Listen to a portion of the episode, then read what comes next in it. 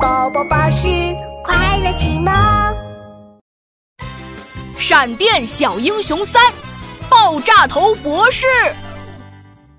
随着电弧的蔓延，赵小阳的身上出现了一套红色的铠甲，光滑的金属表面在阳光下折射出耀眼的光泽，一条金色披风迎风飞扬，一道粗壮的闪电划破天空，在铠甲的胸口上刻下了一道醒目的闪电标记。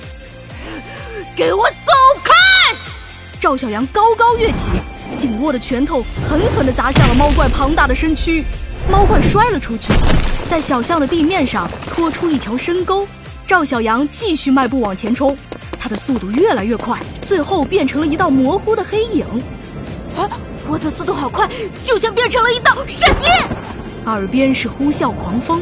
路两边的大树迅速后退，几乎在眨眼之间，赵小阳就冲到了猫怪的面前。神勇小英雄用超音速拳，我就让你试试我的超音闪电拳！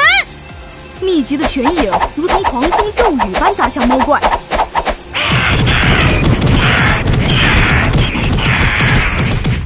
猫怪毫无招架之力，痛苦的哀嚎着。哇，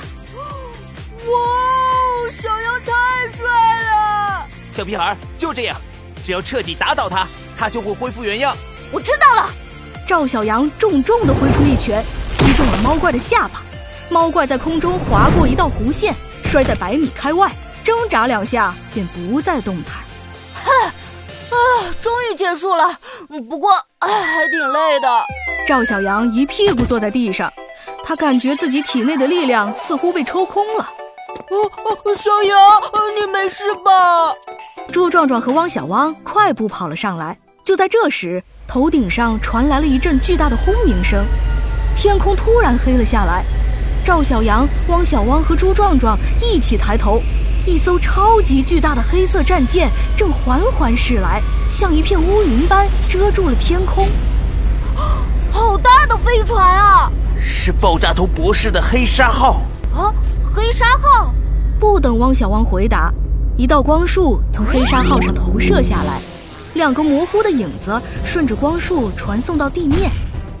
赵小阳定睛一看，顿时吃了一惊：“啊，机器人！那是两个长相奇特的机器人，一个长得又高又瘦，一个长得又矮又胖。他们的手里各自拿着一个闪闪发亮的金色麦克风。又高又瘦的机器人夸张地转了一个圈。” Ladies and 乡亲们，我是机器人瘦竹竿。又矮又胖的机器人原地弹了几下。我是机器人大皮球。下面我们将为大家隆重介绍一位即将登场的重量级人物。他胸怀毁灭地球的远大理想。他。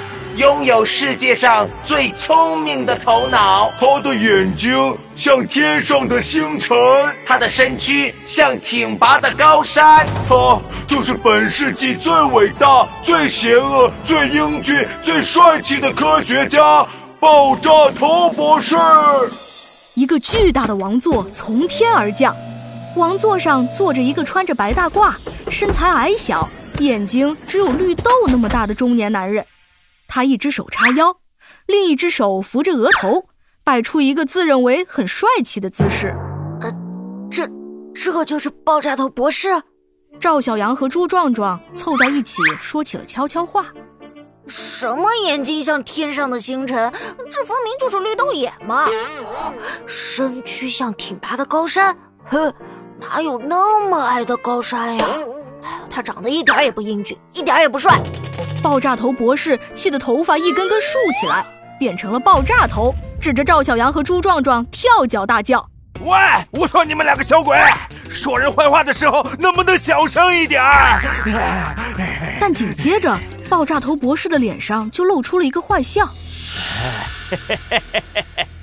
你们两个小小年纪就开始撒谎，地球果然没救了。”那既然这样，那就彻底的毁灭吧！爆炸头博士，我不会让你阴谋得逞的。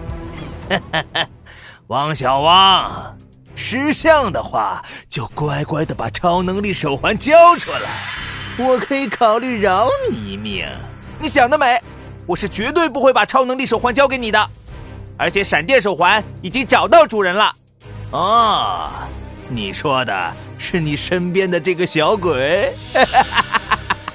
你觉得凭他就可以阻止我吗？你别小看人，你的猫怪已经被我打败了。啊？谁说猫怪被打败了？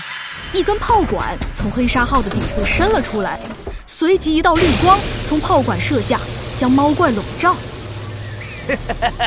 我可爱的孩子，快点醒过来吧，去尽情的破坏吧！